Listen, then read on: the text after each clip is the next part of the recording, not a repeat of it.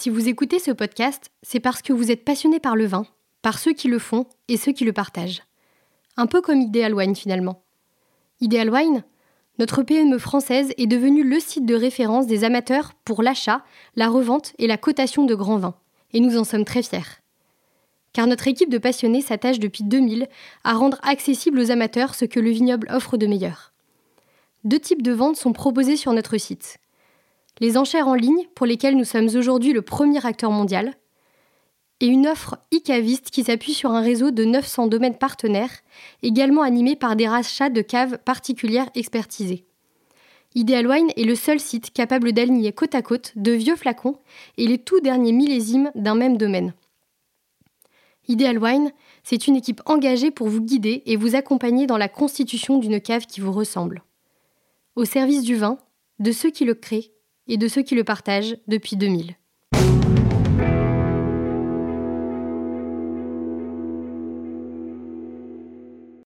Le soleil se couchait. Euh, il faisait quand même, euh, assez doux. Euh, on était en haut de la montagne, à côté de la croix. Puis cette bouteille-là, c'est bu en littéralement 4 secondes et quart, avec un sac de chips. C'était vraiment délicieux. Et moi, quand je suis en vacances, j'aime bien fumer la cigarette. J'avais oublié mon tabac à rouler et on arrive à la table de pique-nique et il y a un paquet de Marlboro Gold qui nous attend caché sous la table à pique-nique. Je me suis dit, il y a quelqu'un qui est venu nous déposer ça en prévision de notre, apéro. Ça ne se peut pas. Et moi, des moments parfaits comme ça, ben, ça fait que le vin, finalement, devient encore plus magistral.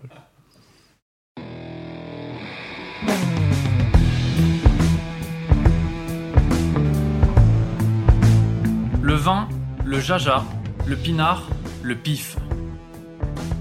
Il existe une ribambelle de termes pour désigner ce breuvage que nous aimons tant, le jus de raisin fermenté. Et c'est parce que nous l'aimons plus que tout que nous voulons mieux comprendre ce qui fait un bon vin. Cépage, climat et terroir y participent, mais avant tout, il y a la patte des vigneronnes et des vignerons. Je suis Romain. Je suis Florian. Je suis Antoine. Nous sommes trois copains et nous vous emmenons à la rencontre de ces hommes et de ces femmes dans leur domaine pour les interroger sur la magie de leur métier et leur vie au milieu des raisins, des vignes et des barriques. Bienvenue à toutes et à tous dans le bon grain de l'ivresse.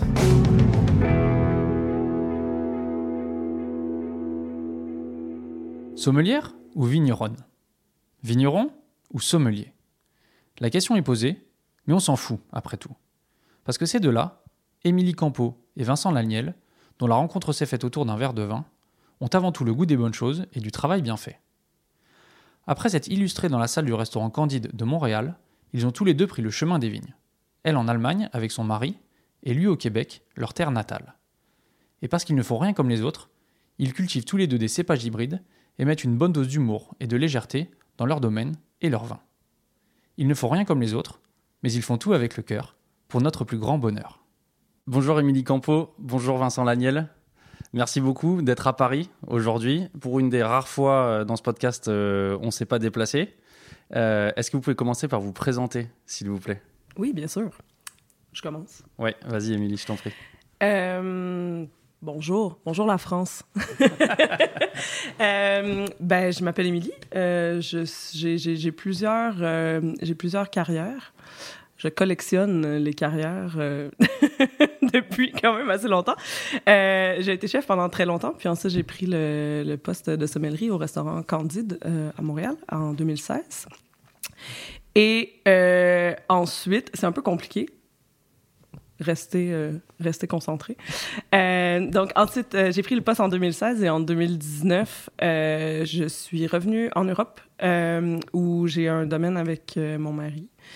Et je fais encore la carte des mains à distance euh, du Candide. C'est un domaine en Allemagne, en précisément, Allemagne, et on, va, on va, en parler un petit peu plus euh, après. Au début, on était en Autriche et euh, en 2021, on s'était installé officiellement en Allemagne. Très bien. Vincent? Oui, donc moi je suis un ancien comptable qui était étudiant en études urbaines à la maîtrise. Et puis, euh, le vin m'est tombé dessus carrément, ou je suis tombé dans le vin. L'ordre euh, reste encore à déterminer. Euh, et c'est notamment à cause d'Émilie. C'était un moment de ma vie où j'achetais quand même beaucoup de vin par par plaisir personnel et tout. Puis euh, j'ai entendu parler de certaines dégustations qui semblaient pratiquement clandestines. Euh, un dimanche après-midi par mois, euh, quelques jeunes bobos se retrouvaient pour boire du vin nature avec une sommelière qui venait leur faire une espèce d'exposé. Et euh, ben, j'ai réussi à, J'ai fait disparaître quelqu'un finalement, puis j'ai pris sa place dans le groupe. Euh, et euh, donc, c'est cette fois-là que j'ai rencontré Émilie, puis j'ai tellement aimé sa, sa, passion, sa façon de parler du vin, son espèce d'énergie à nous communiquer l'histoire des gens comme si c'était tous ses meilleurs amis. Et c'était, euh, pour, pour j'aime beaucoup le raconter, c'était sur les vins allemands. Donc, on dirait que la, boucle s'est bouclée. Euh, et ça a été là, à ce moment-là, j'ai, le chemin a commencé à, se faire en moi de, euh, d'avoir envie de m'enligner vers de faire du vin professionnellement, de, de, de, que ma carrière s'enligne vers le vin finalement. Et c'est la comptabilité qui a été mon bon outil pour ça parce qu'il y a un poste qui s'est ouvert dans une agence d'importation de vin à Montréal où est-ce qu'ils cherchaient un directeur des finances. Puis j'ai levé la main. J'avais l'impression de faire une entrée dans le, dans, le milieu du vin, mais c'était encore toujours des euh, fichiers Excel. Donc, euh, j'étais pas encore vraiment... Euh, j'avais pas les deux pieds dedans. Et un an après ça, il s'est ouvert un poste au restaurant Candide, alors qu'Émilie était déjà comme consultante à, distance. et j'ai soumis mon nom en disant, ben écoute, je connais pas encore grand-chose du vin, mais comme c'est toi qui as formé mon palais, peut-être qu'on pourrait faire une bonne équipe. Et ça s'est plutôt pas mal bien passé euh, jusqu'à maintenant. Oui, voilà. Donc, euh, et là, euh, à partir de juin, juillet, c'est moi qui vais reprendre le poste d'Émilie parce qu'Émilie sera rendue à se consacrer pleinement à sa nouvelle vie agricole. Émilie, toi, comment t'es arrivée à la, à la sommellerie et au vin? J'ai euh, donc j'ai travaillé en cuisine pendant euh, pendant plusieurs années. Je suis allée à l'école de cuisine. Euh, j'ai travaillé à Montréal. J'ai habité à Vancouver. J'ai habité à Paris plusieurs années. ensuite, j'ai été de l'équipe d'ouverture de Racine New York en 2014. Donc, je baignais déjà quand même pas mal dans le vin à ce moment-là, surtout dans le vin nature. on était vraiment pas loin de Chamber Street Wines. Peut-être que vous connaissez, c'est une boutique de vin vraiment mythique New, York. Et Racine, c'est l'ancien euh, restaurant où travaillait euh, Pascaline Pelletier. Oui, mais en fait, qui a été transformé en, Chambers maintenant. Donc, euh, c'est une métamorphose du, même, du même local. Et donc, même quand j'habitais à Paris, déjà, j'habitais à côté d'une boutique qui, s'appelait Le Vin en Tête. Je sais pas si ça existe encore. J'aurais peut-être dû m'enseigner. mais c'était une, petite boutique de vin nature qui, qui, a vraiment fait mon, mon baptême dans, dans ce milieu-là, donc où j'étais cliente. Euh, même chose à New York, en fait, tu sais, baigner dans le dans, dans, le vin nature et, et moins nature aussi euh, dans, dans, dans, les restos, dans les, dans les boutiques de vin à New York. Et euh, donc, je, rendu là en, 2000, à la fin de 2015, en toute honnêteté, j'étais un peu fatiguée de la cuisine, j'étais un peu fatiguée de, de, de, ce rythme de vie-là qui était très, très dur. Et par un un hasard absolument incroyable. Euh, quelqu'un, j'ai lancé une bouteille à la mer en disant, je me chercherais peut-être un poste en service, en salle, peut-être, qui aurait un lien avec le monde du vin. Et euh, quelqu'un m'a écrit, on avait un ami en commun qui allait ouvrir son restaurant, donc le restaurant Candide qui cochait vraiment toutes les cases de ce que j'avais envie de faire dans ma vie à ce moment-là. Donc, euh, vraiment un restaurant 100% local euh, pour, la, pour la cuisine, bien sûr. À ce moment-là, c'était pas possible de faire une carte des vins 100% locale euh, de vin québécois. Euh, qu'il n'y avait pas de compromis, en fait, dans, dans, dans l'approvisionnement des produits qui étaient assez petits, qui étaient vraiment un restaurant qui était vraiment euh, centré sur le, le, bien-être de ses employés aussi. Donc, euh, c'est vraiment là où j'étais rendue dans ma vie. Donc, euh, j'ai eu des conversations avec John Winter Russell, donc le, propriétaire du restaurant, qui éventuellement m'a engagé pour faire sa carte des vins, ce qui était un pari extrêmement risqué d'engager une sous-chef pour faire une carte des vins. J'ose croire euh, très humblement que, que ça s'est bien déroulé parce que ça fait sept ans et demi, je suis encore là. donc, euh, donc, je pense que ça s'est bien déroulé. Donc, c'est comme ça que je suis arrivée dans le monde du vin. Et ensuite, euh, quand j'ai fait trois ans en, service, 100%, 100% sur, sur, sur, le plancher, comme on dit en bon québécois, dans, dans, notre resto. Et, et ensuite, ben, j'avais, dès le départ, en fait, j'étais très intéressée par la production de vin. Donc, très intéressée par l'aspect de tout ce qu'il y avait à, à, faire avec la, la, vinification et tout ça. Et donc, dès le départ au Candide, j'allais toujours faire les vendanges quelque part. Euh, j'étais toujours très impliquée, euh, visiter les producteurs au Québec et tout aussi. Et donc, euh, éventuellement, j'ai décidé de... De sauter le pas. De, exactement. de, faire le, de faire le plongeon. et ça a donné que c'était au même moment où j'ai rencontré la personne qui est devenue mon mari. Donc, c'est un concours de circonstances quand même incroyable. Voilà. Pourquoi avoir choisi l'Europe et pas être resté au Québec, au Canada ou en Amérique du Nord, euh, par exemple? Et, La réponse à ça est très, très, très nuancée et très compliquée aussi. Euh, j'ai rencontré mon mari en Autriche en 2018 pendant les vendanges. Euh, quand on était chez quand lui travaillait chez Franz Wieninger et moi je suis allée comme comme comme stagiaire pour les vendanges et moi c'était un moment dans ma vie où j'étais j'étais prête à partir du restaurant à temps plein où j'avais envie de me détacher un peu euh, du, service et d'aller plus vers la production. Ça a comme juste bien tombé. Lui avait ce poste-là chez Veninger. Fait j'ai dit, moi, je vais me déplacer. Parce que lui, s'il était venu au Québec, par exemple, il n'y avait pas d'opportunité d'emploi pour lui qui venait de graduer de, l'université en Vitiono. Il n'y avait pas. ah, je ne sais pas s'il y en a un peu plus maintenant, mais à l'époque, il n'y avait aucun poste d'ouvert pour quelqu'un qui vient de l'étranger, qui a, qui a un diplôme en non, ça, ça n'existait pas. Je pense que maintenant, il y a peut-être quelques ouvertures, mais à cette époque-là, il n'y avait pas ça. Donc, on a choisi de rester euh, en Europe. Mais il y a aussi le fait que d'aller s'installer au Québec, ça prend beaucoup d'argent, qui est quelque chose qu'on n'avait pas. Voilà. OK. Euh, c'est quand même des changements de vie euh, assez importants là, que vous nous décrivez, notamment euh, vous travaillez dans un resto, dans une, grande ville assez dynamique.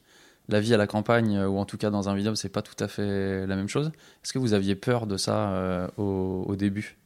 Ou est-ce que, au contraire, c'était une envie très forte?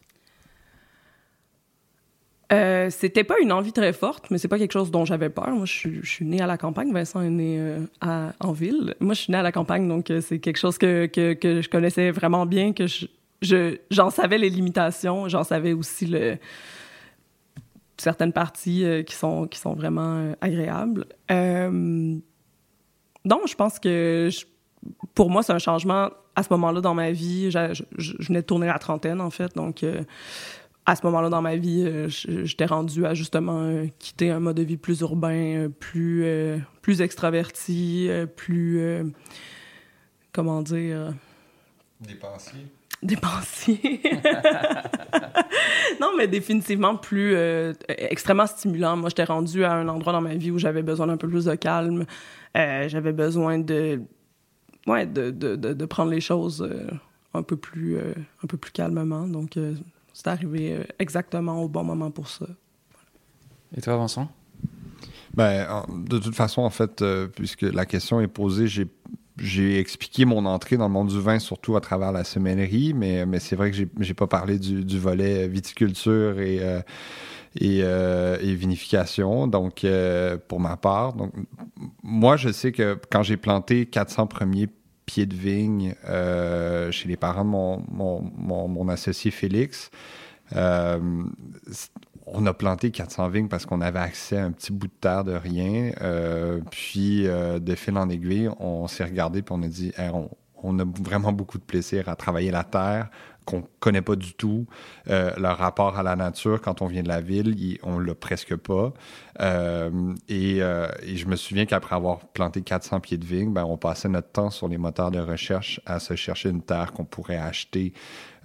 donc, c'est un peu comme ça qu'est née cette cette, envie-là de, de, dire, ben mon Dieu, de, de réhabiter finalement l'environnement de façon complètement différente quand on vient de la ville. Moi, il y avait quelque chose de, très sexy dans cette idée-là. Après ça aussi, j'ai commencé de façon très personnelle, j'ai commencé à me poser certaines questions. Je me suis dit, bon, j'aime beaucoup la sommellerie, mais on dirait que la sommellerie, ça passe quand même beaucoup forcément par le travail de plancher. Euh, et c'est des horaires, euh, quand même, on, finit tard, on se couche tard. Euh, c'est un milieu aussi où c'est c'est tellement naturel d'aller boire un verre après le travail. c'est, pour moi, c'est très exigeant comme mode de vie. Je me voyais pas faire ça toute une, toute une carrière. et donc là, de commencer à me dire, ben peut-être qu'un beau projet de vie, ça serait celui de faire du vin. Donc, euh, donc pour moi, vraiment naturellement, puis aujourd'hui, ça fait maintenant deux ans que, que, j'habite sur, sur, ma terre. Euh, ça a été la plus belle décision de ma vie de, quitter la ville puis de m'enligner vers faire un projet de vie qui est celui de l'agriculture. Alors, je voudrais qu'on parle plus précisément du Québec, là. Euh, de mon point de vue, j'ai l'impression que c'est une région qui, en termes de viticulture, de nouveaux projets, est assez dynamique, où il se passe beaucoup de choses. Euh, mais je vais commencer par une question très basique.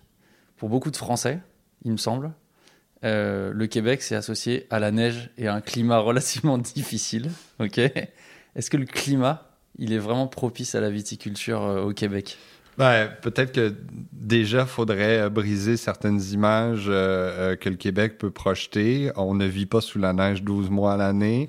le Montréal souterrain est grosso modo une, une supercherie.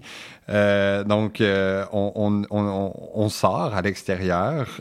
quand, le quand le printemps se dévoile, notamment à Montréal, les gens euh, virent fous. Euh, on aurait l'impression qu'ils ont mis de, euh, la cocaïne dans l'eau de ville de, Montréal parce que tout le monde, au premier 3 degrés Celsius avec un peu de soleil au mois de mars, les gens sont en t-shirt à l'extérieur. donc, c'est juste qu'il faut comprendre qu'après ça, pour l'agriculture, c'est que nous, on va vivre sur une saison beaucoup, beaucoup, beaucoup plus courte et très, très, très intense.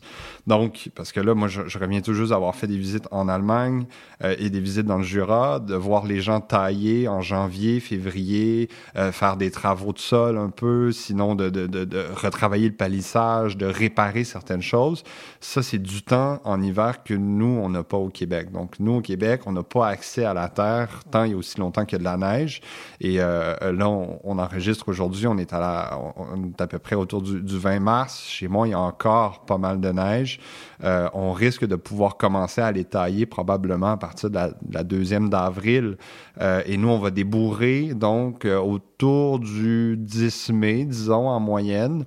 et donc, ça va nous faire, ça fait une saison de la taille qui est très, très, très intense.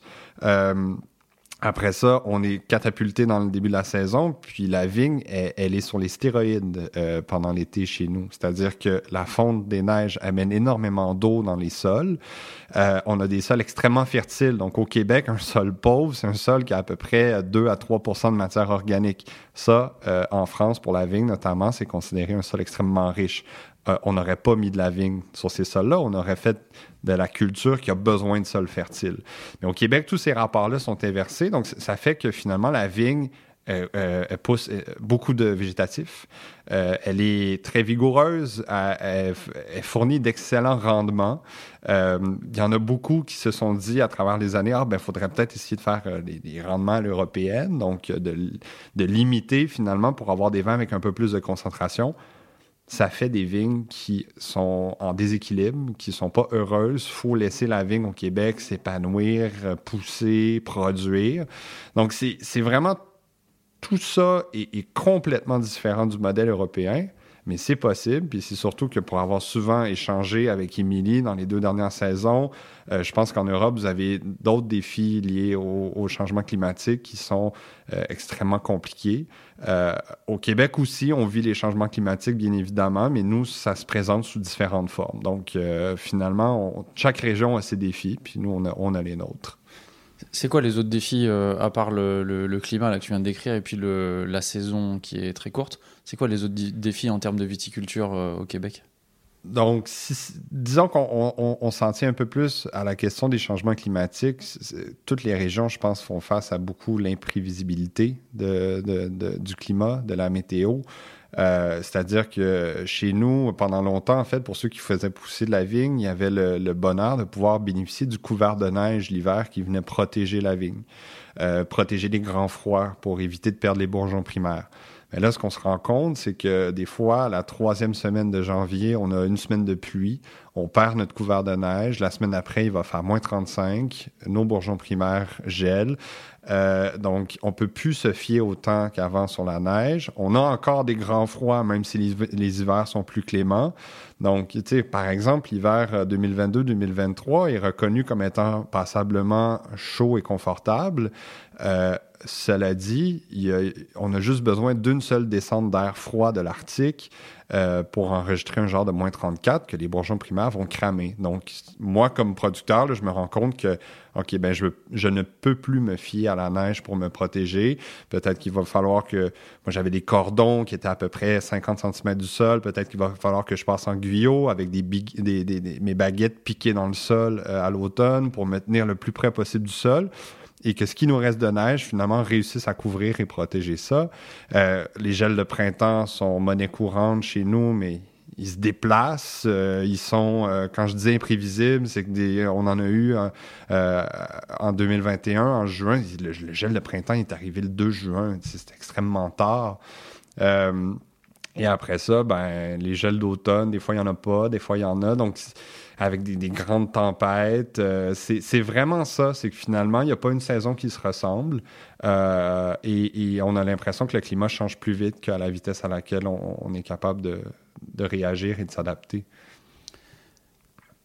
Ce que tu as décrit là sur la, fertilité des sols, les rendements, la saison assez courte, d'un point de vue euh, européen et d'un point de vue des vignerons ou des vigneronnes qu'on a l'habitude de rencontrer dans le podcast, on pourrait se dire ça ressemble pas à des conditions pour faire des, grands vins. Est-ce que euh, on peut faire des grands vins euh, au Québec dans ces, dans ces conditions-là? Émilie, peut-être? Ça dépend, qu'est-ce que tu définis par un grand vin? Alors, ce serait un vin, je dirais, où il y a un peu de concentration, où il y a qui, va, qui va se garder, qui va traverser un peu le, un peu le temps, qui va se bonifier euh, avec le temps. Déjà dans un, bah, dans ce cas-là, la réponse, c'est oui. Euh, c'est sûr que c'est quand même une industrie qui est assez jeune, euh, qui, qui, est ultra dynamique, mais qui, qui, reste quand même assez jeune. On est surtout sur des projets de première génération. On est surtout sur, sur des vignes qui ont entre 4 et une quinzaine d'années à peu près, sauf sur certains projets qui ont des vignes un peu plus vieilles.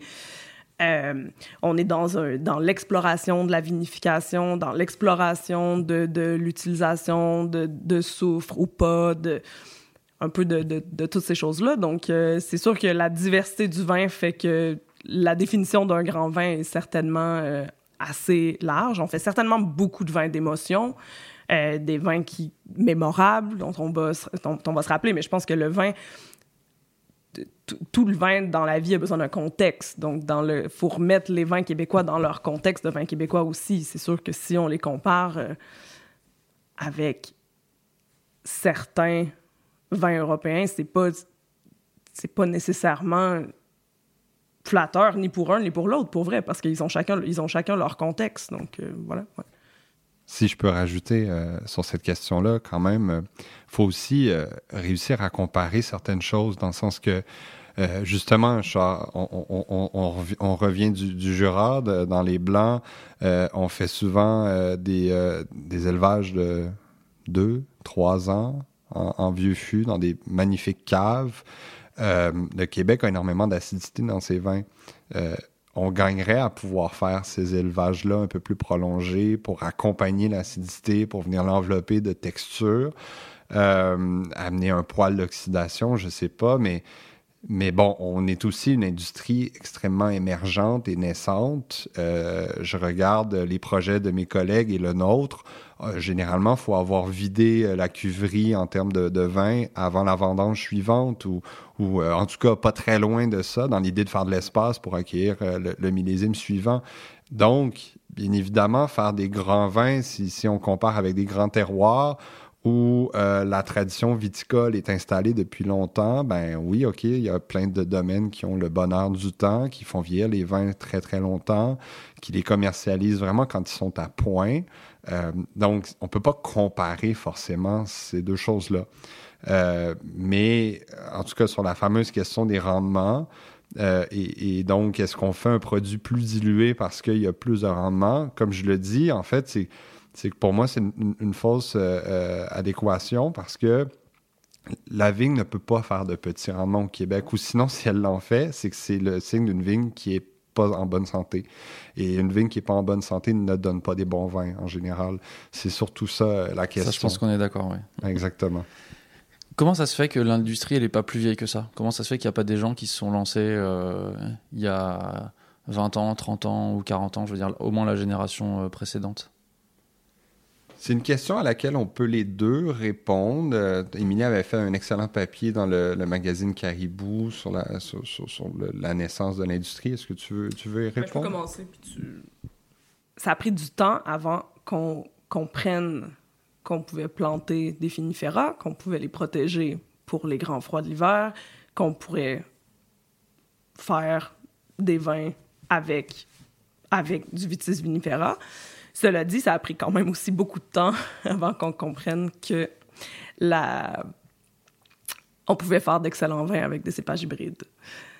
Donc, il y a eu beaucoup, beaucoup, beaucoup de projets de fin de semaine, de, médecins qui ont décidé de planter euh, quelques, quelques centaines de vignes dans les années 70, euh, dans les années 60, 80. Donc, un genre de première génération, mais toutes les vins qui sont sortis de ça, sauf exception, puis encore là, je suis pas sûre qu'il y a des exceptions. Toutes les vins étaient absolument dégueulasses. Donc, euh, donc ça a donné quand même pendant très longtemps euh, extrêmement mauvaise réputation à ce qu'on pouvait accomplir au Québec. Et éventuellement, donc, une nouvelle génération, souvent des gens qui sont soit venus du monde de la sommellerie, qui sont venus du monde du vin, qui avaient une connaissance en vin sans nécessairement avoir des connaissances très particulière en, viticulture, et qui s'est installé et qui a prouvé que en allant un peu dans l'expérimentation, en se posant les bonnes questions, c'était possible de faire d'excellents vins avec des hybrides et c'était aussi possible de faire pousser du vinifera. Donc, d'aller élargir euh, le potentiel qualitatif des vins québécois. Pour ma part, moi, ce que j'ai vraiment observé, c'est que dans un premier temps, sur l'industrie, il a fallu que les gens se cassent les dents euh, sur la viticulture. Donc, euh, un des premiers grands projets, souvent, on va dire, c'est celui euh, de M. de Coursergue avec l'orpailleur, qui a planté les premières vignes en 1979, qui était, à ma connaissance, donc des hybrides venant du Minnesota, qui avaient en eux la rusticité pour traverser nos hivers. Euh, je pense que le premier volet, ça a été de planter ces vignes-là et de voir qu'est-ce qui fonctionnait, qu'est-ce qui ne fonctionnait pas. Euh, et les défis étaient surtout là. Hein. Il n'y avait pas de fournisseurs à, à peu près pour trouver du matériel euh, viticole. on n'avait pas les connaissances. On ouvrait des livres théoriques sur le vin en Europe. Il n'y a rien qui s'appliquait au Québec. Donc, ce, premier travail-là des, défricheurs, ça a été un travail surtout agricole. Après ça, sur la qualité des vins, aussi vinifier des hybrides, comme le disait Émilie, ben c'est, ça prend du temps peut-être à comprendre qu'est-ce qu'on peut faire de ces hybrides-là. Et ça prend aussi peut-être un peu de la culture du vin puis un recul. Alors qu'il y a bien des gens qui ont planté de la vigne au Québec qui étaient surtout agriculteurs ou aussi l'exemple, le fameux exemple médecins qui ont eu un voyage euh, euh dont euh, excitant en Toscane en 1982 puis qui ont eu envie de vivre ça comme projet de retraite après ça au Québec. Bon, cela dit, donc le, dans un deuxième élan, ben, ben c'est de, comprendre quel genre de vinification on peut faire, améliorer aussi l'agriculture. Et là, finalement, on parle d'une industrie un peu plus sérieuse. Donc, on, quitte un peu euh, de faire du vin dans son garage avec euh, des équipements un peu euh, bancals. On, réussit à établir quelque chose d'un peu plus sérieux. Donc, on, se retrouve avec des fournisseurs de, qui ont de l'expertise. On, on, commence à dompter le terroir, à mieux le comprendre. Et là, soudainement, les gens commencent à développer la confiance aussi. Ça, c'est important comme industrie émergente. Là, soudainement, les gens comprennent qu'ils peuvent faire du vin au Québec, que ça va se vendre, que le consommateur connaît les vins et peut les aimer. Euh, et là, soudainement, ça, ça crée un effet où est-ce que moi, finalement, quand j'ai commencé mon projet, puis quand j'ai racheté un vignoble en 2021 avec, avec mes associés, ben, euh, le gros du travail a déjà été fait par, par d'autres. Nous, c'est facile pour nous, finalement, à la, à la, vigne, on sait quelles erreurs ne pas faire. Au niveau des vinifications, ben, j'ai eu la chance de goûter plein de vins d'hybrides vinifiés par d'autres avec des bonnes expériences, des moins bonnes. Donc, de commencer à faire du vin au Québec euh, dans, dans les années euh, présentement, là, les années qu'on vit présentement, sont, on, est vraiment euh, à, la, à la belle époque pour commencer à faire du vin au Québec. Je pense que c'est peut-être un bon moment pour euh, parler euh, de la différence entre euh, les hybrides européens puis les hybrides et Ouais. les hybrides euh, qui, ont, qui sont sortis de l'Université du, du Minnesota. Je suis pas une spécialiste, mais Est-ce que tu peux commencer par expliquer déjà ce que c'est un cépage hybride? je pense que Vincent est plus... euh, je, je vois c'est quoi, mais je pense qu'il il est plus éloquent là-dessus euh, que moi. Donc, un cépage, hy- un, cépage hybride, par définition, à la base, c'est qu'on va euh, croiser deux familles de vignes différentes. Des familles de vignes, il y en a plusieurs. Euh, il y a Vitis vinifera, Vinis labrusca, Vinis riparia. Il y en a d'autres que je ne connais pas par cœur.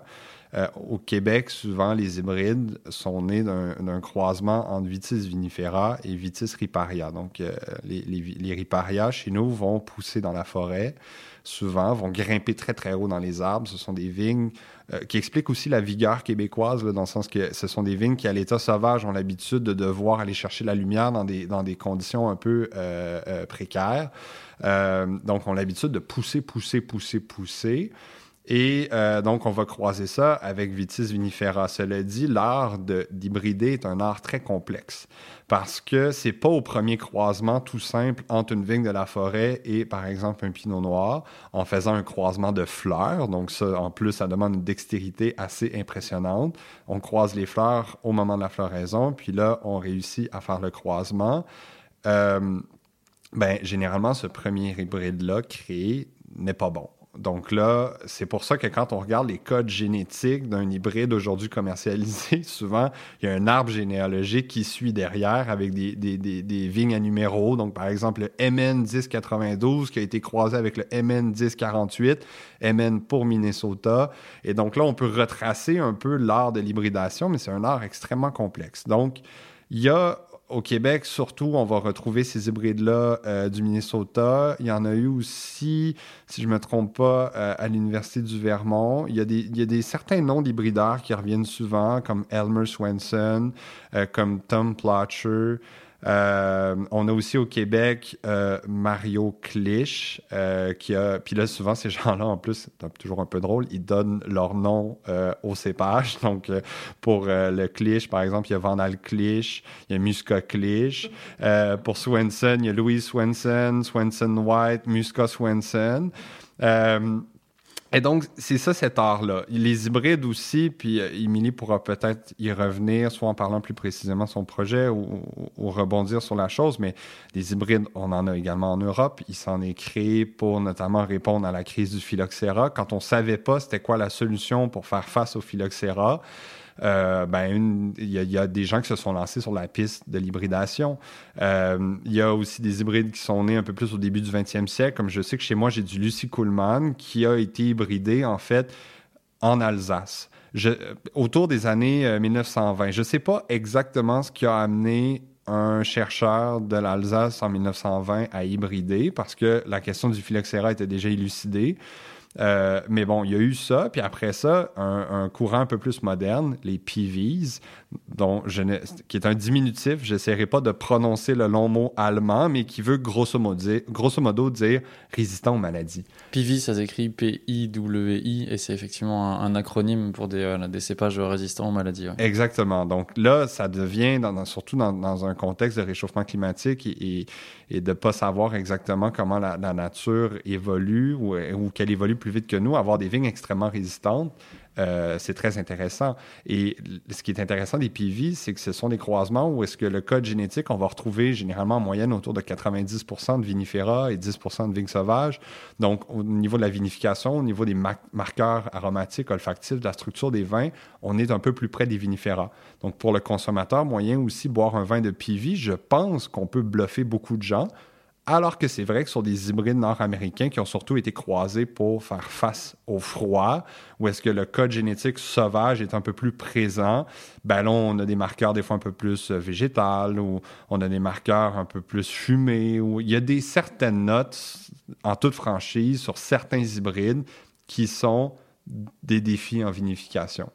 Euh, par contre, avec le temps aussi, on finit par planter de plus en plus les hybrides qu'on sait qui fonctionnent bien. si je pense au Québec, au Saint-Pépin, c'est un blanc neutre. On peut faire beaucoup de choses avec le Saint-Pépin. Et là, il y en a de plus en plus qui le plantent au Québec. Versus, ben, peut-être un maréchal Foch qui avait ce côté-là un peu végétal, un peu fumé. Il y en a beaucoup qui ont essayé des choses, puis il y a beaucoup aussi qui ont décidé de l'arracher finalement euh, dans la vigne. Émilie, c'est indispensable de travailler avec les, des cépages hybrides euh, au Québec ou est-ce qu'on pourrait aussi travailler avec euh, du gamay, du pinot noir, du savagnin, euh, du chardonnay? Je pense pas que ce soit indispensable. par contre, c'est très intelligent de planter et du vinifera et des hybrides sur ton domaine, bien sûr pour une raison tout à fait sérieuse et économique.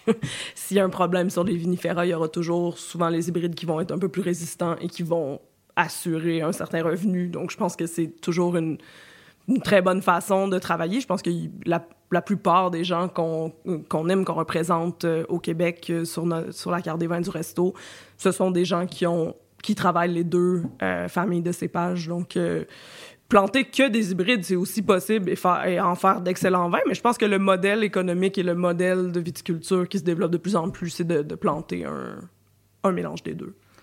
C'est dans cet esprit-là que toi, tu as travaillé euh, ton domaine Alors déjà, je voudrais faire un petit aparté sur ton domaine. Je voudrais t'expliquer le nom du domaine que j'adore, qui me fait beaucoup rire. C'est exactement pour ça qu'on l'a appelé comme ça. On s'est dit, le 10% des gens qui vont trouver ça drôle vont trouver ça vraiment drôle. je suis d'accord. Euh, oui, donc euh, mon domaine, notre domaine avec mon mari en Allemagne s'appelle Weingut. Ça s'appelle G-O-U-T-T-E. Donc, il y a un mot en allemand, un mot en français pour représenter nos deux origines linguistiques. Et aussi, donc, le mot Weingut en Allemagne, ça veut dire domaine. En un seul mot. Oui, en un seul mot. W-E-I-N-G-U-T. Ça, veut dire domaine. Donc, si on présente nos vins en Allemagne, tout le monde nous demande, mais Weingut what? Parce qu'ils comprennent pas du tout. Donc, euh, ça nous faisait bien euh, marrer quand on, quand on chercher le nom de, notre domaine, puis euh, on a décidé d'aller avec ça, puis de répondre à la question Weingut was pour le reste de l'éternité. Alors, le domaine là que vous avez créé, donc Weingut, euh, est-ce que tu peux nous dire comment ça démarre? Est-ce que vous avez planté? Est-ce que vous avez repris des vignes? Euh, Et comment est-ce que vous êtes tombé là-dessus Ouais, voilà. Donc, on n'a pas créé ce domaine-là. On on était en Autriche. On a commencé Weingut en Autriche comme une négoce. Donc, on a acheté des vins des vins, excusez-moi, on a acheté des raisins euh, de, de, la personne chez qui on travaillait en Autriche. Et on a fait une petite négoce d'à peu près 5000 bouteilles en 2019. On n'a pas fait de vin en 2020. Puis en 2021, on voulait vraiment aller euh, s'installer probablement en Allemagne. En fait, notre critère, c'était on va s'installer dans un pays où un de nous deux parle la langue. Donc, on parle allemand, français et anglais. Donc, nos possibilités étaient quand même assez limitées en Europe. Et moi, j'habitais en France plusieurs années et donc on voulait pas nécessairement revenir euh, vers la France. Et donc, euh, on s'est mis à chercher en Allemagne. Et on a mis, euh, on a mis une, une annonce sur un site euh, qui ressemble peut-être à Le Bon Coin, mais surtout pour les, surtout pour les vignerons. Pour le matériel viticole, tu peux mettre une annonce pour euh, chercher du personnel, chercher du matériel, tout ça, et, et, acheter aussi. Et on a mis donc une petite annonce qu'on cherchait des vignes, un endroit pour faire pousser des légumes, parce qu'on a une entreprise de maraîchage, et euh, ben, une maison. et donc, les, les gens les, gens qui nous ont contactés, c'est un couple qui n'avait pas de succession, qui ont un domaine en Franconie. Donc la Franconie, c'est une heure, ça commence à peu près une heure à l'est de Francfort, donc on est à peu près au, centre-sud de l'Allemagne.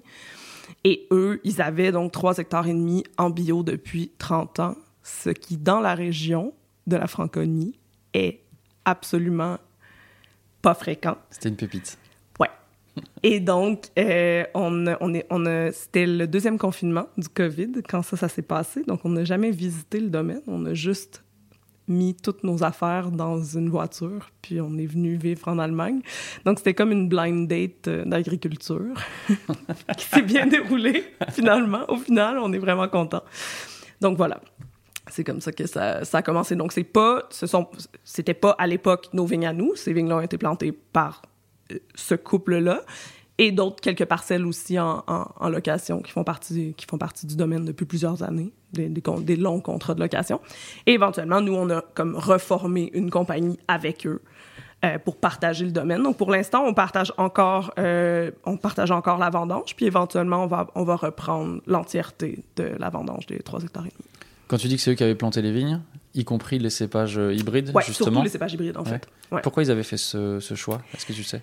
Oui, je, oui, en fait, le domaine, la région de la Franconie, euh, il y avait beaucoup, beaucoup de domaines en polyculture, comme plein d'autres régions en France aussi. euh, dans le Jura, on a eu souvent ces, ces, ces histoires-là. Ouais, dans toutes les régions en France, Ouais. il y a quand même une histoire de polyculture qui s'est transformée ensuite en monoculture parce que la Voilà. vigne euh, et le vin rapportaient davantage. quoi. Ouais, puis ça, ça existe quand même beaucoup en Allemagne rurale aussi. Pas dans toutes les régions viticoles, mais dans la région où on est, oui.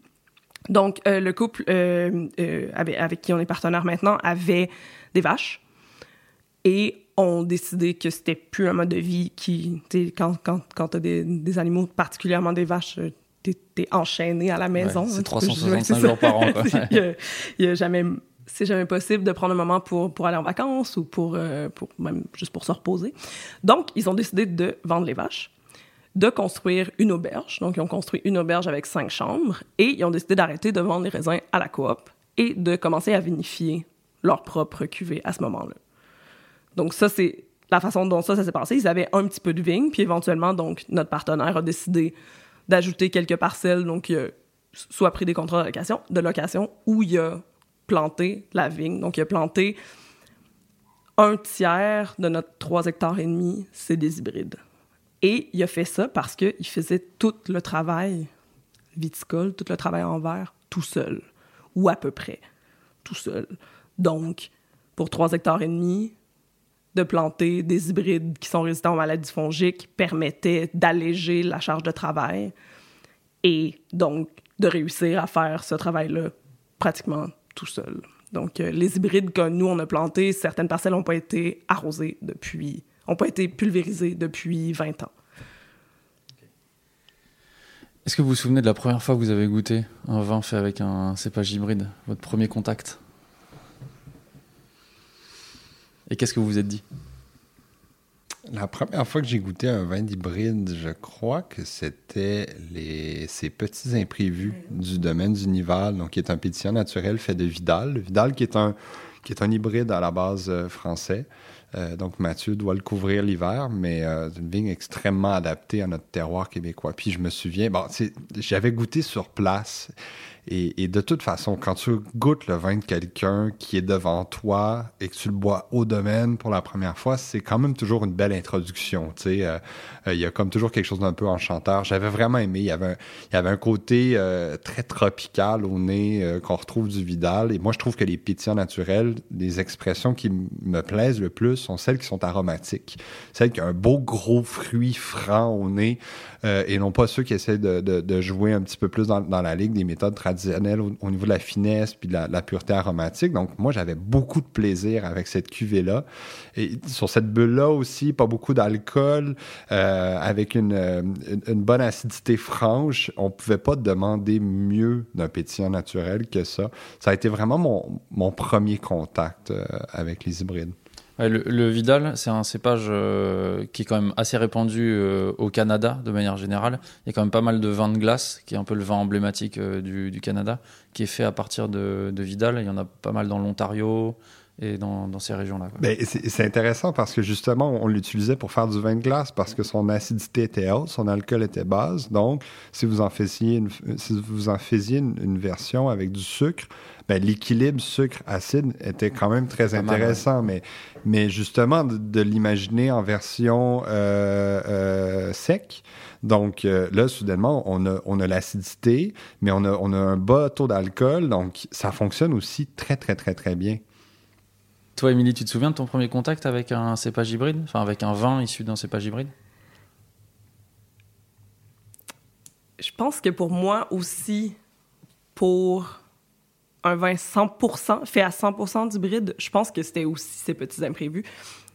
Parce que avant, il y avait la cuvée quand même emblématique du domaine Les Pervenches, qui est faite de Céval et de Chardonnay, qui est quand même un, vin euh, qu'on adore euh, au Québec, euh, qui, qui, est vraiment la cuvée, une des cuvées phares du domaine Les Pervenches.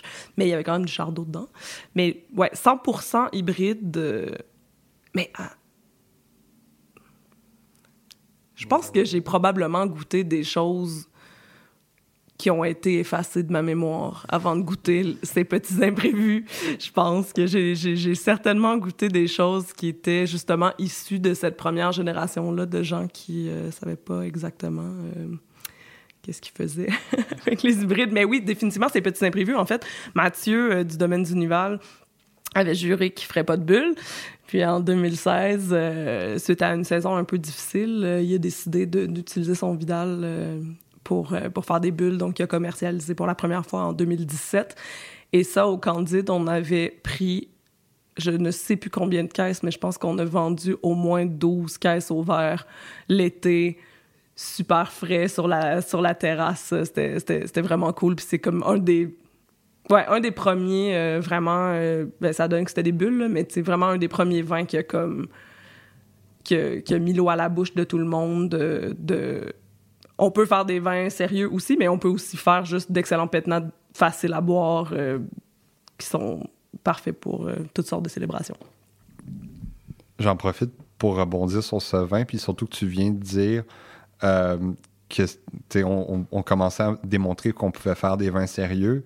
Euh, il y a deux hivers, quand tu es venu chez moi avec, euh, avec Christophe notamment et, Laurence, on avait bu Matière à discussion, qui est du domaine du Nival, qui est 100% Vidal, encore une fois, mais qui est la version tranquille, élevée en barrique de ce même vin, euh, d'une certaine façon. on a bu côte à côte 2017 et 2018. Donc ça, on l'a bu en 2022. Et c'était sincèrement des très très bons vins. Ça, c'était du vin qui avait eu du temps en bouteille, qui avait sur 17, on commençait à avoir certains marqueurs d'oxydation. 2018 était un millésime un peu plus euh, équilibré, si, ma mémoire est bonne. Puis euh, côte à côte, on avait énormément de plaisir. Puis pour, pour nous, encore aujourd'hui, quand on a ces, ces expériences-là avec des vins d'hybrides qui ont un peu d'âge, ça ne fait que renforcer l'idée qu'on peut faire d'excellents vins avec ces vignes-là. Est-ce que c'est des vins qui demande euh, une certaine forme d'apprentissage euh, gustatif? Est-ce que quand on, quand on commence à, goûter des, vins euh, issus de cépages hybrides, est-ce qu'on est totalement ailleurs et donc il faut un peu de temps ou en tout cas une certaine ouverture d'esprit pour les appréhender oui et non. Je pense qu'il y a beaucoup de nuances à apporter pour répondre à, cette question-là, dans le sens que encore une fois, un genre de matière à discussion du domaine du Nival. Moi, j'amène ça à table au, restaurant. Puis euh, pour des gens qui c'est un des premiers contacts avec les vins du Québec, puis qui veulent une bonne bouteille de blanc, euh, ils vont, tout le monde est toujours charmé par ce vin-là. Mais c'est vrai qu'il y a certains cépages avec certaines vinifications qui peuvent nous sortir de notre zone de confort. Euh, suffit de faire un peu de macération sur, par exemple, un muscat Océola, comme le, fait le clos survivant dans la région de Québec. Euh, ben, pour vrai, euh, là, on, macération sur quelque chose d'un peu muscaté, qui est hybride, qui a peu d'alcool, on tombe sur des parfums extrêmement particuliers. Il y a, heureusement, il y a un marché pour ça, mais j'amènerais pas ça à quelqu'un qui a un premier contact avec le vin du Québec, parce que là, on sort trop de notre zone de confort.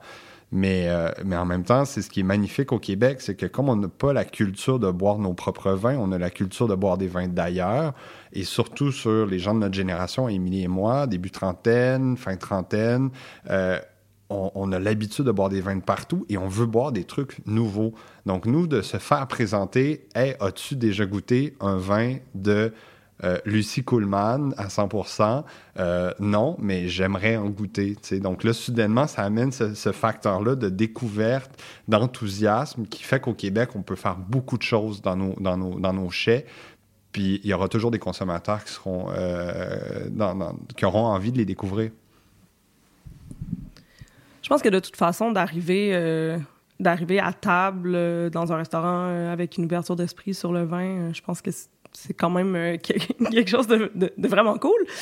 Mais c'est sûr que moi, au début, en 2016, quand on a commencé à servir des vins québécois au resto, donc dans la première année du Candide, il y avait beaucoup d'éducation à faire. Beaucoup, beaucoup, beaucoup d'éducation à faire. fallait prendre les gens par la main, fallait leur expliquer, fallait leur parler du projet, leur parler de la passion des gens, leur parler de pourquoi ça goûte ça, pourquoi ça goûte différent, même si c'était des vins différents, hein, vraiment juste, tu sais, les, niveaux d'acidité, les niveaux de, de- de- le- le- les équilibres un peu différents de, de- de- des vins européens, euh, l'utilisation du bois qui se perçoit pas de la même façon, tu sais, tout ça, fallait vraiment, fallait vraiment passer beaucoup de temps à table puis vraiment bien expliquer ces choses-là.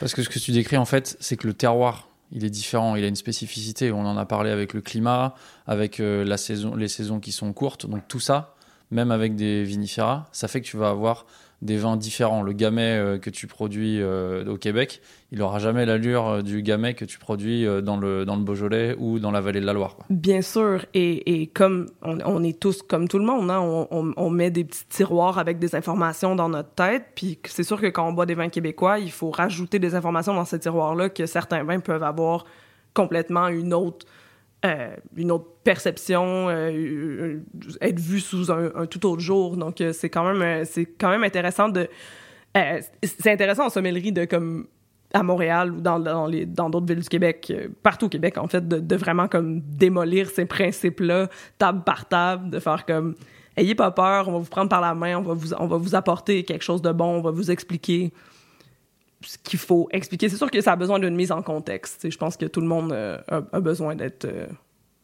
ouais, d'être- d'être juste pris un peu par la main, puis, euh, Accompagné. quoi. accompagné. Voilà. Juste pour rajouter là- là-dessus, mais euh, un bel exemple pour moi, c'est quand j'ai à présenter un Pinot Noir du Québec à une table. D- Prenons par pur euh, exemple une table de Français, par exemple, qui viendraient manger au restaurant. Candide. Au hasard, au hasard. Et, euh, et on a bien peur de choisir un vin du Québec. Et là, je leur dis, ben écoutez, moi, je vais aller avec une valeur sûre. Allons-y avec un Pinot Noir. Il faut toujours que je fasse une petite mise en contexte en disant, euh, Aujourd'hui, avec le réchauffement de la planète, on boit des pinots noirs de Bourgogne à des maturités qu'on n'avait jamais rencontrées.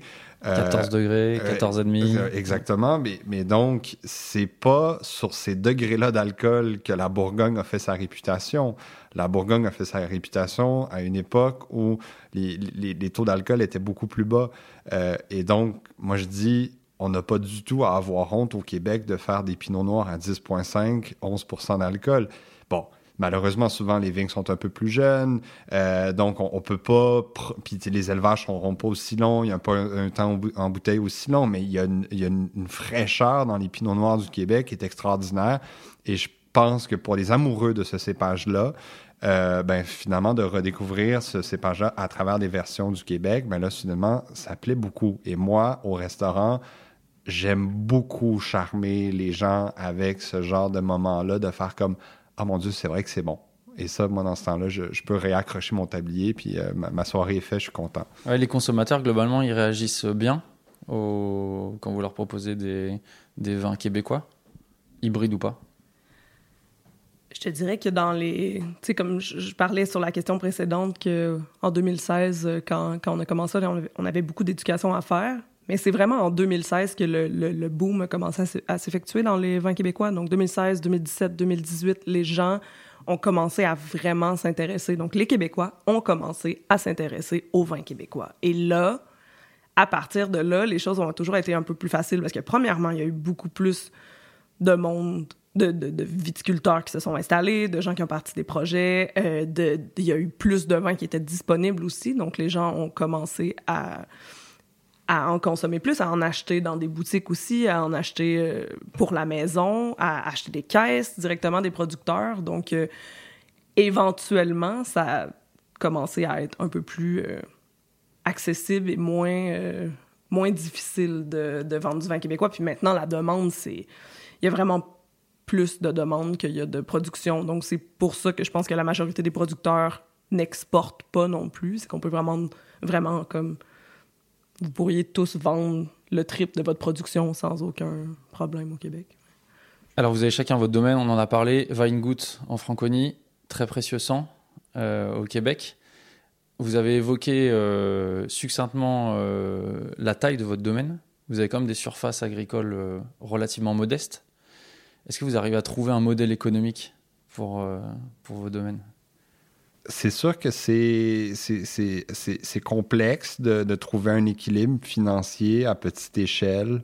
Euh, dans le cas de, notre projet de Très Précieux Sang, euh, avec Félix et Laurence, on on, s'est jamais vu vraiment euh, de la fibre entrepreneuriale à avoir des employés à, opérer une grosse entreprise et donc on a essayé d'évaluer le nombre de vignes de plants de vignes qu'on avait besoin de planter pour garder ça à échelle très humaine euh, cela dit, ça pose des défis. Ça, ça, ça, ça fait que sur un, un, mauvais millésime, ben là, ça se ressent vraiment plus sur l'état de nos finances. Alors que si tu es un peu plus établi, un peu plus gros, généralement, tu es capable de peut-être un petit peu plus emmagasiner de la trésorerie, euh, de te faire des réserves.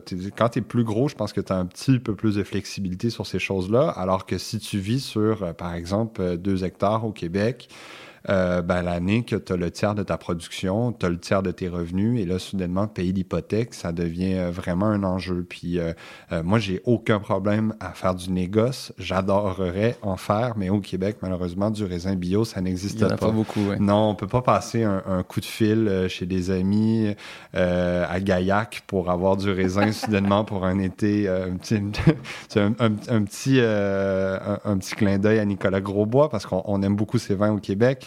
Euh, mais moi, quand je vois des trucs comme ça, je suis comme, c'est super. Attends, là, t'as as du gel deux, trois années de suite euh, au lieu de crever de faim, euh, puis d'avoir la banque qui t'appelle à chaque semaine. Ben, tu trouves du raisin, tu trouves du raisin bio, tu fais du vin, puis voilà, ton entreprise n'est pas, pas dans le pétrin. Moi, en tout cas, dans notre philosophie, c'est beaucoup plus ça, mais on n'a pas cette chance-là. c'est sûr que ça fait aussi que moi, par exemple, depuis qu'on est propriétaire en 2021, euh, ben j'ai conservé mon emploi au Candide. Ça crée des genres de distorsions est-ce que je vais faire euh, une grosse semaine à la campagne, à travailler à la chaleur, puis avoir trois services de suite, ou deux ou trois services de suite au restaurant où on finit à minuit, une heure du matin. Des horaires qui sont peu compatibles au niveau de l'énergie. Euh, mais en même temps, on finit toujours par se, par se débrouiller. Moi, je suis quelqu'un de, de, débrouillard, en tout cas, donc on finit toujours par trouver des, des solutions. De notre côté, le c'est un modèle extrêmement différent. C'est un modèle euh, vraiment plus européen, la ferme euh, chez nous. Donc, euh, on n'a pas eu, mon mari et moi, on n'a pas eu un, investissement initial qui est quand même assez exubérant, là, comme pour s'installer au Québec. Ça prend quand même un, bon investissement initial, alors que nous, on est plus dans un système de passation qui est plus, qui qui est plus collé sur le, sur le modèle européen, euh, même si ces gens-là sont pas nos parents, mais on est, on est un peu plus dans ce genre de, de système-là. Donc, euh, on, je veux dire, on est, on est loin d'être riche, mais euh, on réussit quand même à, se, à, à, bien se débrouiller. On a eu un, un, millésime absolument terrible en 2021, comme je pense la, la plupart des, des vignerons. Beaucoup en tout cas, en France, Allemagne, définitivement, c'était un millésime qui était très, très difficile. Euh, mais c'était quand même le premier millésime qu'on mettait nos vins euh, sur le marché depuis l'Allemagne. Donc, on a les vins étaient tous vendus avant d'être produits ou à peu près. Donc, on a, on a quand même réussi à avoir une bonne demande. Donc, euh, à ce niveau-là, ça nous a donné un peu de, de trésorerie. Justement, on n'avait pas d'investissement initial. Il y avait de l'équipement déjà sur la ferme. Donc, tu sais, on n'a pas eu investir énormément d'argent. Donc, on a quand même réussi à garder ça. Ouais, ça, c'est assez, confortable. Bien, bien, bien à flot, ce qui est quand même vraiment cool.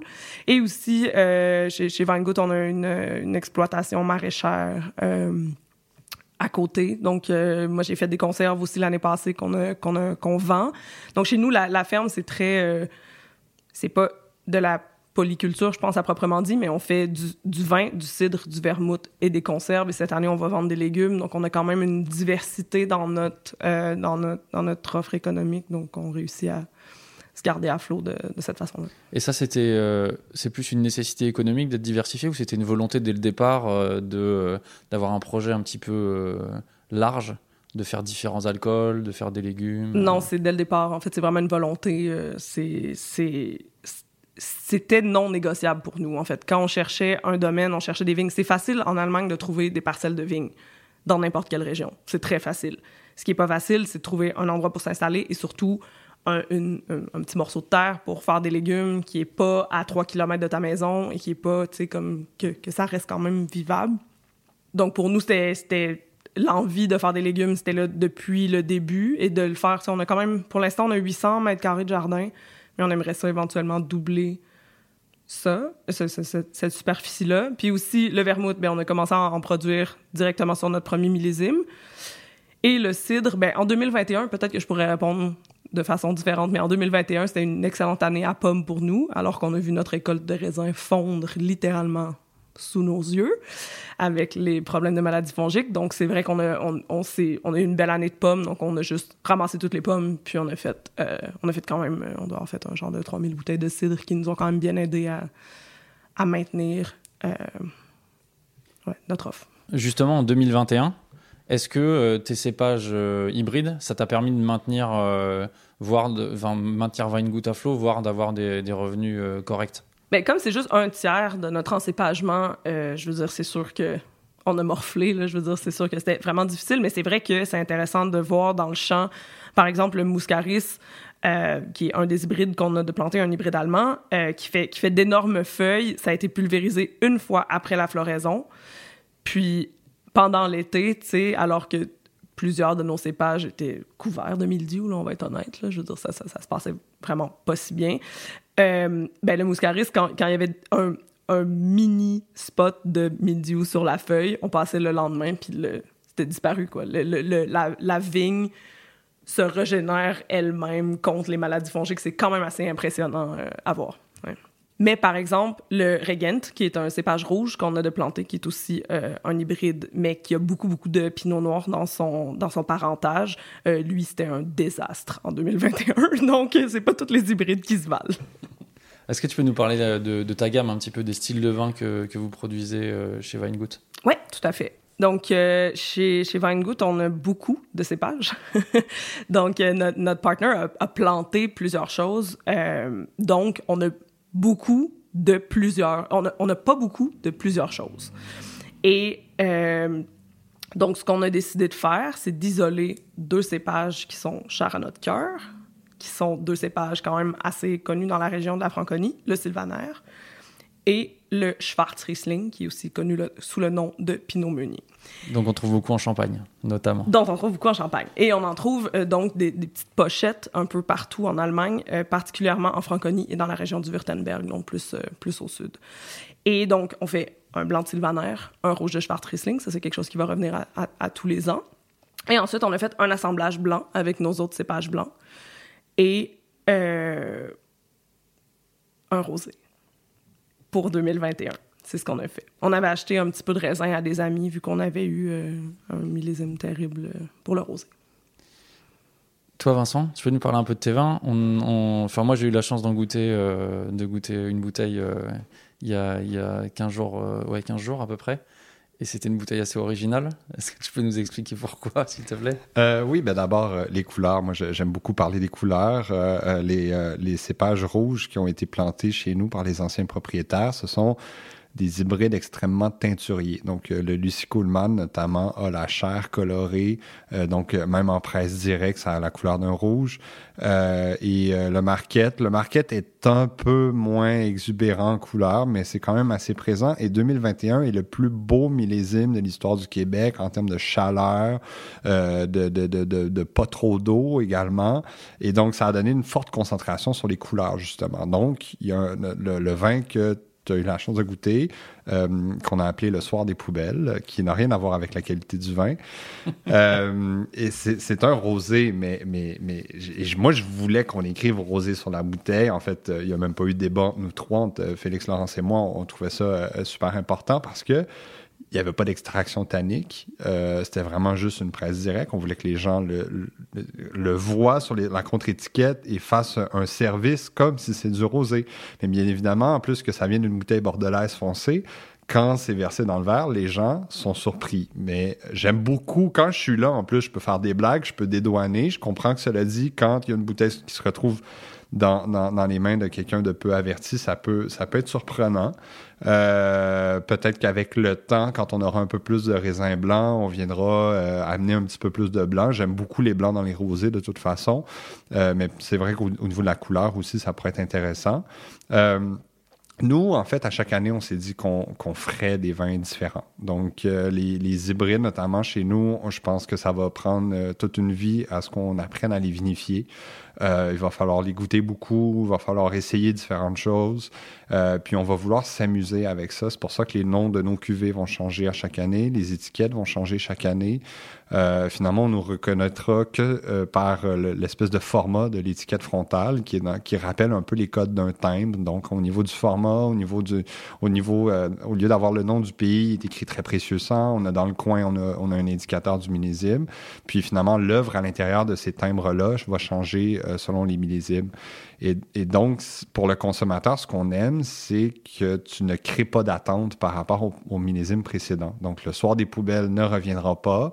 Il y aura très fort probablement encore un rosé en 2022, mais avec un, assemblage différent, avec une vinification un peu différente, puis l'effet du millésime qui est très marqué.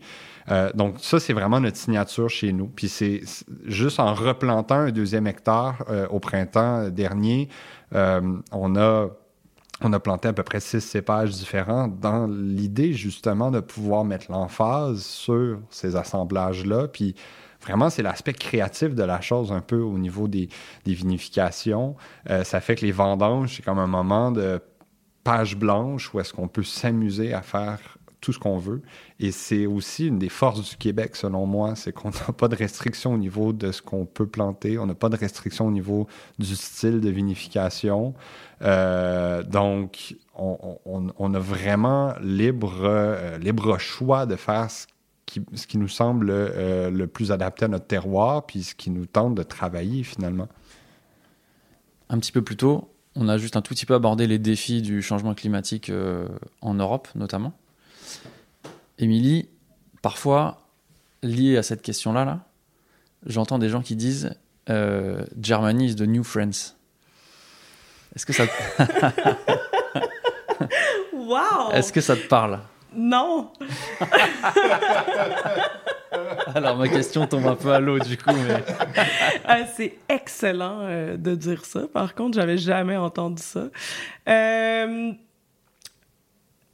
et peux-tu mettre en contexte pourquoi les gens disent ça? L'idée, c'est de dire, je pense que jusqu'à présent, enfin jusqu'à présent, jusqu'à récemment, on va dire, en Allemagne, tu avais quand même des vins, enfin des raisins qui avaient parfois, frais. ouais, climat mmh. frais, parfois euh, des raisins qui avaient un petit peu du mal euh, à mûrir. Mhm. Et avec le changement climatique, ils en profitent, ils en profitent euh, beaucoup. Ça va devenir plus simple.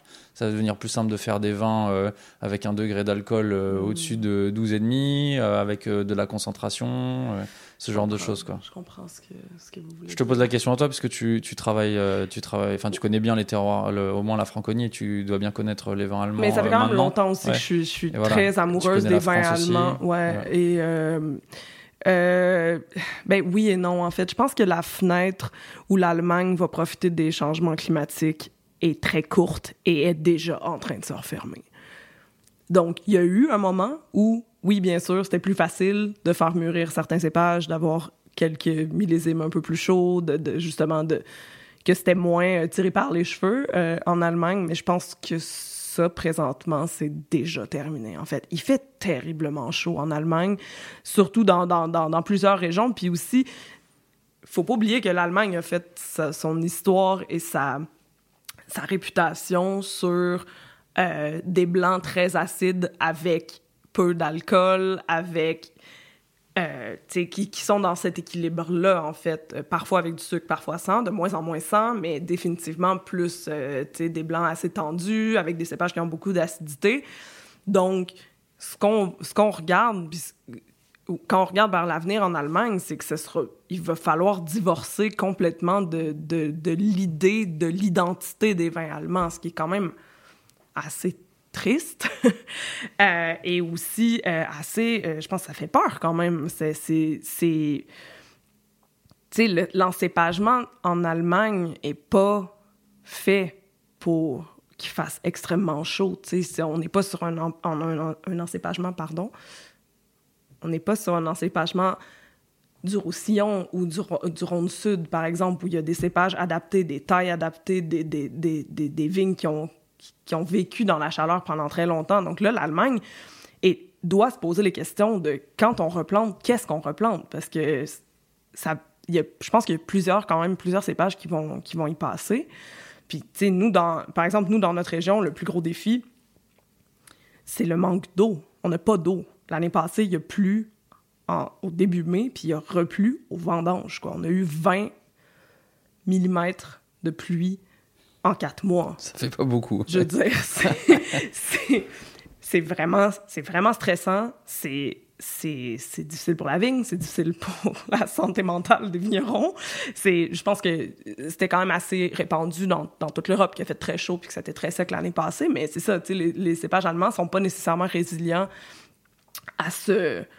À, cette partie-là qui, qui, provient des, des, changements climatiques. Il y a aussi bien sûr les gels de printemps, puis il y a les vagues de chaleur. Et euh, ouais, je pense qu'il y en a qui vont, qui, vont, qui vont certainement y passer. Puis je pense que justement, je pense qu'il y, a beaucoup de viticulteurs, viticulteurs et viticultrices allemands qui euh, commencent à se poser la question des hybrides, surtout sur la, la, plus jeune génération. Il y a quand même pas mal de gens de mon âge qui ont planté, euh, de mon âge, j'ai 35 ans, euh, qui ont plan qui commencent à s'interroger sur les hybrides puis qui commencent à, à, à planter certaines personnes d'hybrides qui sont quand même vraiment mieux adaptées à ce, ce cette, cette, sécheresse qui est présente à presque toutes les millésimes sauf 2021 depuis, euh, depuis le dernier, euh, les dernières dix, années. Ouais. On se dirige doucement vers la fin de l'interview. Je voudrais qu'on passe à la petite séquence euh, émotion. Oh c'est quoi votre plus belle émotion avec un vin euh, québécois? Pour moi, c'est euh, ça vient de la ferme euh, Le Racu, qui est à Kamouraska. Donc, si jamais des auditeurs ouvrent Google Maps pour aller voir sur une carte où ça se situe, on est vraiment très au nord-est dans le Québec, dans le sens qu'on suit le fleuve Saint-Laurent, on dépasse Québec assez largement, 1h30 de route, et on est à un endroit où est-ce que le fleuve Saint-Laurent s'élargit, on est face à Charlevoix.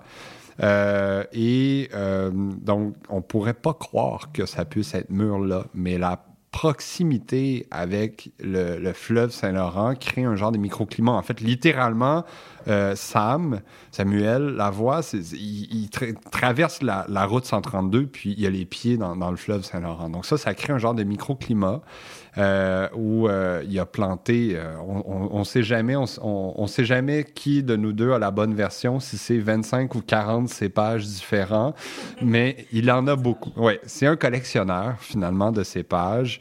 Et la première fois que j'ai goûté son rouge, si je me souviens bien, c'était millésime 2018. On a reçu ça au restaurant, c'était la pandémie. J'en ouvre une en après-midi, on goûte.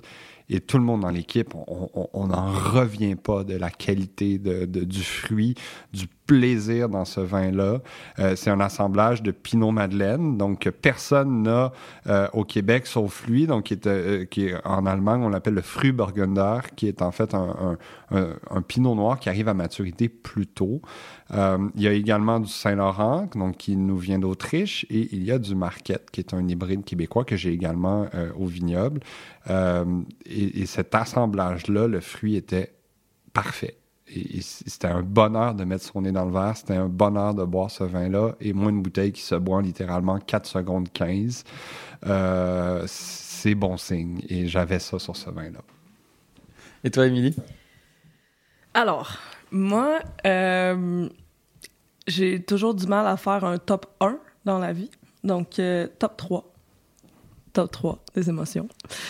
Euh, en troisième position, une comparaison de la cuvée Le Couchant des Pervenches, qui sont les plus vieilles vignes de Chardonnay au Québec, et aussi un des meilleurs vins produits au Québec à, à 100% de Chardonnay.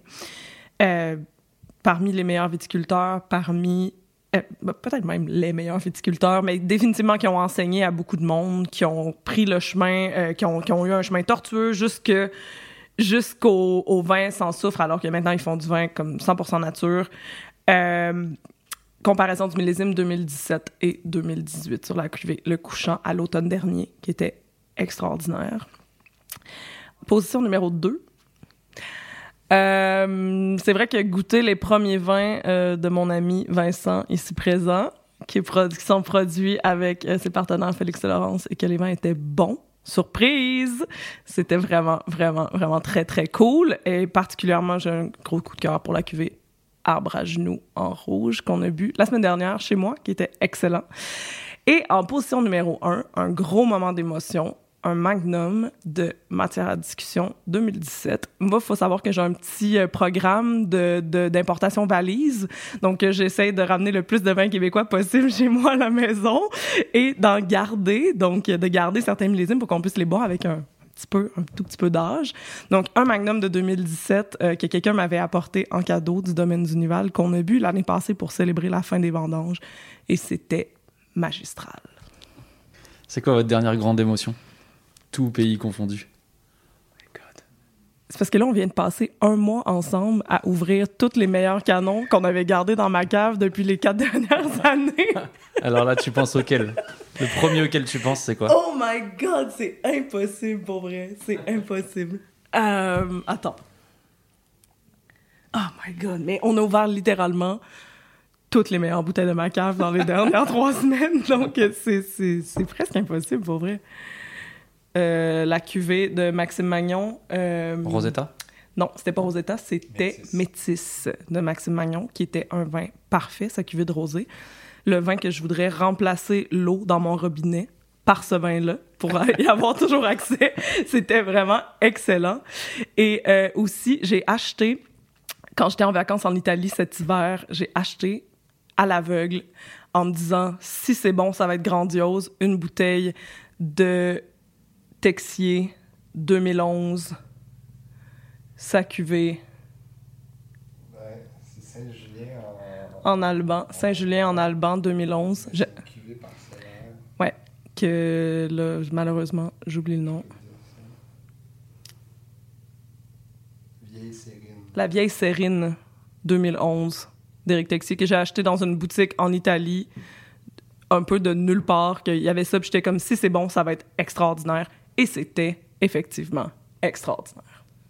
Pour moi, euh, les, grandes émotions viennent aussi à, toujours un peu avec des moments. Je suis quand même hautement influencé par les moments. Puis euh, après notre périple dans le Jura, euh, le premier apéro qu'on s'est fait chez Émilie en Franconie, on est monté au, haut de la montagne où est-ce que au domaine ils ont ils ont quelques parcelles. Euh, Christophe est en train de finir une journée de taille dans la grosse pente. Émilie et moi, on est partis à pied avec une bouteille dans notre sac de euh, François Rousset-Martin qu'on avait visité la semaine euh, précédente. Donc, c'est une bouteille de sous-roche, son, son, chardonnay. Je crois que c'était 2018, mais mes photos ne montrent pas le millésime. Puis, on, a bu, le, soleil se couchait. Euh, il faisait quand même, euh, il faisait assez doux.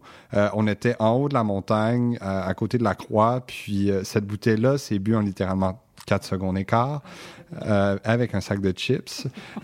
C'était vraiment délicieux. Et moi, quand je suis en vacances, j'aime bien fumer la cigarette. J'avais oublié mon tabac à rouler et on arrive à la table de pique-nique et il y a un paquet de Marlboro Gold qui nous attend caché sous la table à pique-nique. Je me suis dit, il y a quelqu'un qui est venu nous déposer ça en prévision de notre, apéro. Ça ne se peut pas. Et moi, des moments parfaits comme ça, ben, ça fait que le vin, finalement, devient encore plus magistral. Allez, dernière question traditionnelle. Est-ce que vous êtes heureux dans ce que vous faites aujourd'hui? 100%. Extrêmement. Eh bien, merci beaucoup à tous les deux.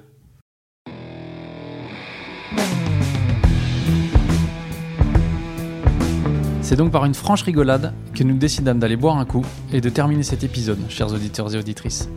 Merci Émilie et Vincent de nous avoir sensibilisés à de nouveaux vins et de nouveaux goûts. Longue vie à très précieux sang et longue vie à Weingut. Chers auditeurs, chères auditrices, si vous avez aimé cet épisode, dites-le nous sur les réseaux sociaux, Facebook et Instagram, at ou en nous mettant 5 étoiles sur votre appli de podcast. Vous pouvez également nous faire un don sur Tipeee pour pérenniser ce podcast à l'adresse tipeee.com slash le bon grain de l'ivresse. Je suis Romain Becker et vous écoutez le bon grain de l'ivresse. Réalisation Romain Becker, Antoine Sica et Florian Nunez. Merci à Emmanuel Nappé pour la post-production, à Emmanuel Doré pour le générique original et à Léna Mazilu pour les graphismes. On se retrouve très vite pour de nouvelles aventures viticoles. D'ici là, éclatez-vous et buvez bon!